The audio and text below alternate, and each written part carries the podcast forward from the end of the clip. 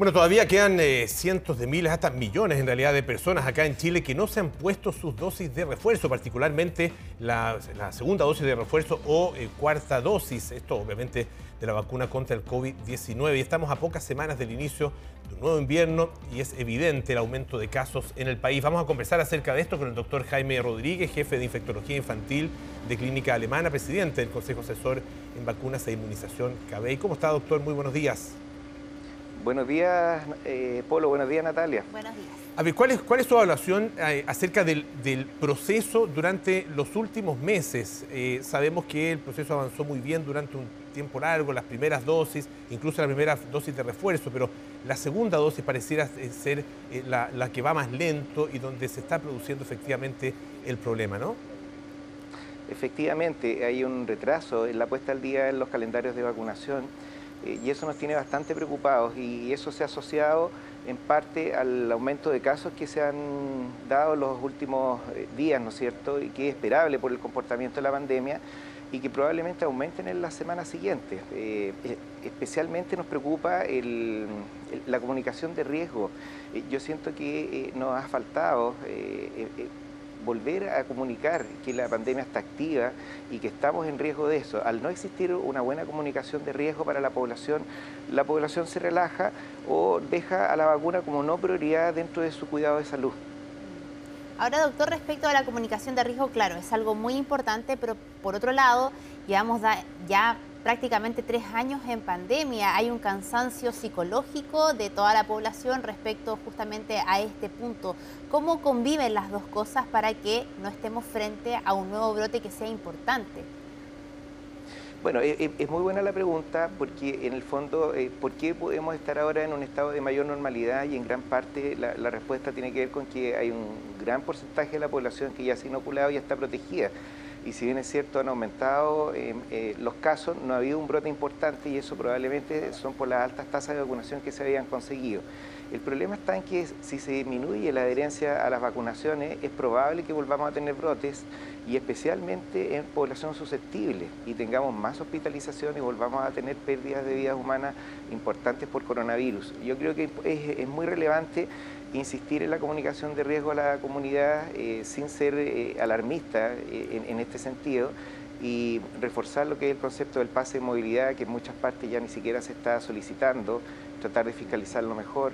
En, el fondo insistir en las campañas de educación del uso de mascarilla, que a, principios del invierno, ¿no es cierto?, se levantó el uso de mascarilla, como lo estoy haciendo yo ahora, en espacios abiertos, y, que lamentablemente entrando al periodo de invierno, donde el coronavirus convive con virus respiratorios que nos está causando un gran problema a nosotros en la población infantil en estos momentos, eh, no es un buen escenario. Doctor, debiéramos en ese sentido volver a la utilización de mascarillas en toda circunstancia, en interiores, también en el exterior, y eh, sumado a eso, ¿qué, otra, ¿qué otro tipo de medidas se pueden efectivamente tomar para incentivar más a la gente a que se vacune? Yo creo que en punto uno hay que educar a las personas eh, y hacerlos entender que la pandemia está activa todavía. ¿ya? Eh, obviamente al no entender o no saber que la pandemia está activa, porque en, el fondo, le insisto, la comunicación de riesgo o la sensación de riesgo que tiene la comunidad es muy baja, porque ya no tienes que usar mascarilla en lugares abiertos, el pase de movilidad no siempre se solicita, eh, volvimos a una vida normal como que eh, eh, en Chile, como que no hubiera habido pandemia, volvimos de 0 a 100 kilómetros por hora en un mes, los niños en el colegio todo el día, entonces la verdad es que estamos viendo una normalidad pero la verdad es que no es tan normal como uno quisiera. ¿ya? Entonces yo creo que el punto uno es la educación, lo del uso de la mascarilla eh, protege frente a coronavirus, pero también frente a otras enfermedades respiratorias. Entonces, a las personas que están en espacios cerrados, eh, que van en el transporte público, que la verdad es que volvimos a la época antigua, entonces el transporte público no lo hay está saturado de gente, no hay ningún distanciamiento social. Yo creo que independiente de lo que es coronavirus, les va a ayudar a protegerse frente a otras enfermedades respiratorias.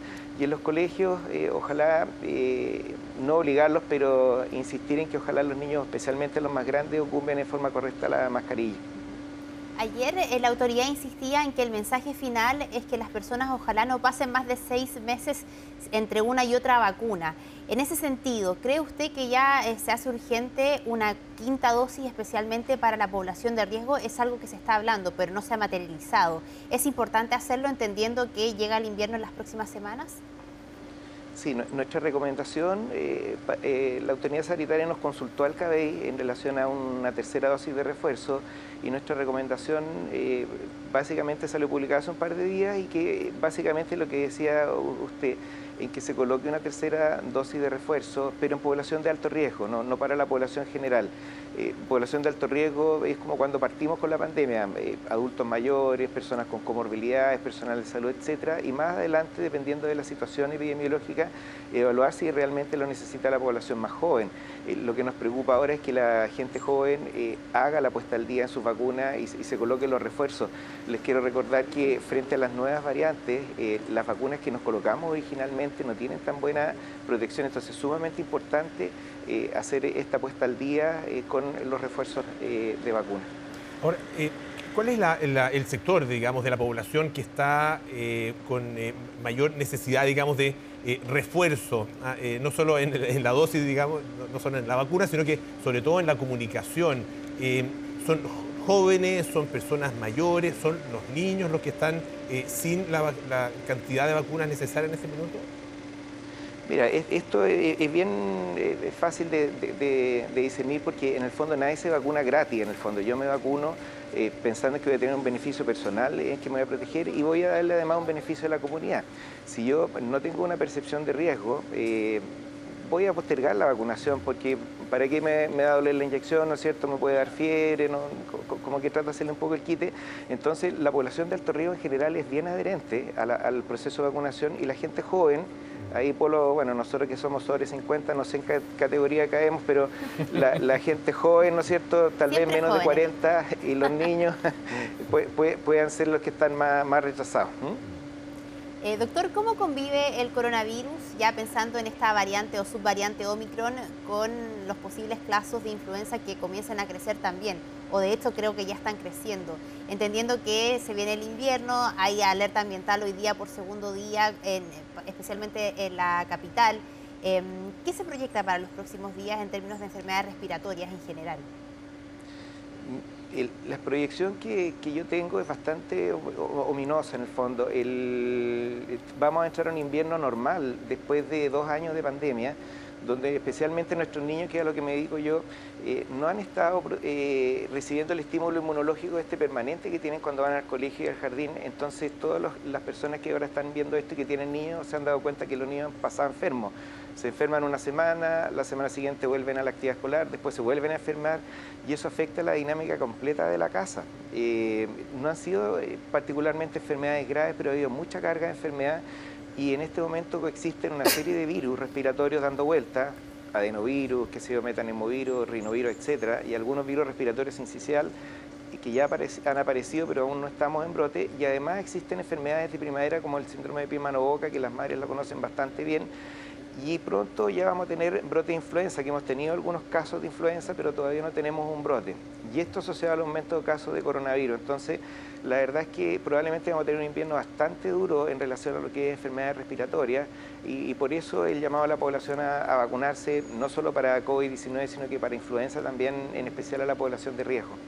Ahora, eh, ¿Qué otras medidas se pueden? Porque claro, es, importante eh, llamar a la población a vacunarse, está el tema del pase de movilidad que genera ciertas restricciones, pero muchas personas dicen, no voy a ir a eventos masivos, no voy a ir al teatro, no voy a ir a un restaurante, eh, no, voy a viajar, así que no me van a pedir el pase de movilidad y puedo, puedo seguir sin vacuna. ¿Hay otras medidas que se puedan tomar? Tampoco es fácil encontrar ejemplos en el exterior, porque Chile en ese sentido está, es de los países más adelantados en términos de vacunación y sobre todo vacunación de refuerzo.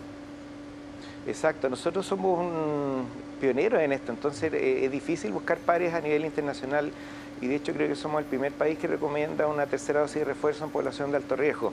Yo insistiría en la educación y en la comunicación de, riesgo, eh, que, creo que es lo más importante, una, población bien educada y que entiende lo que está pasando, obviamente adhiere a los procesos y me gustaría ver a mí más campañas eh, publicitarias, esto que hacen ustedes ahora por ejemplo ayuda bastante, pero, que exista un, refuerzo en los medios eh, eh, de comunicación, en redes sociales, etcétera, de que eh, en el fondo la pandemia está activa y que no podemos bajar la guardia y que lamentablemente estamos fingiendo una normalidad que no es real. estamos pasando un otoño sumamente complejo en relación a enfermedades respiratorias y estamos tratando de volver a una normalidad del 2018-2019 que no existe todavía. Claro, y sabemos que los costos ah, de, esa falsa normalidad pueden ser realmente muy altos. Doctor Jaime Rodríguez, muchísimas gracias por estar esta mañana aquí en Tele 3 AM. Que tenga muy buenos días. Muchas gracias a ustedes, que tengan muy buena jornada.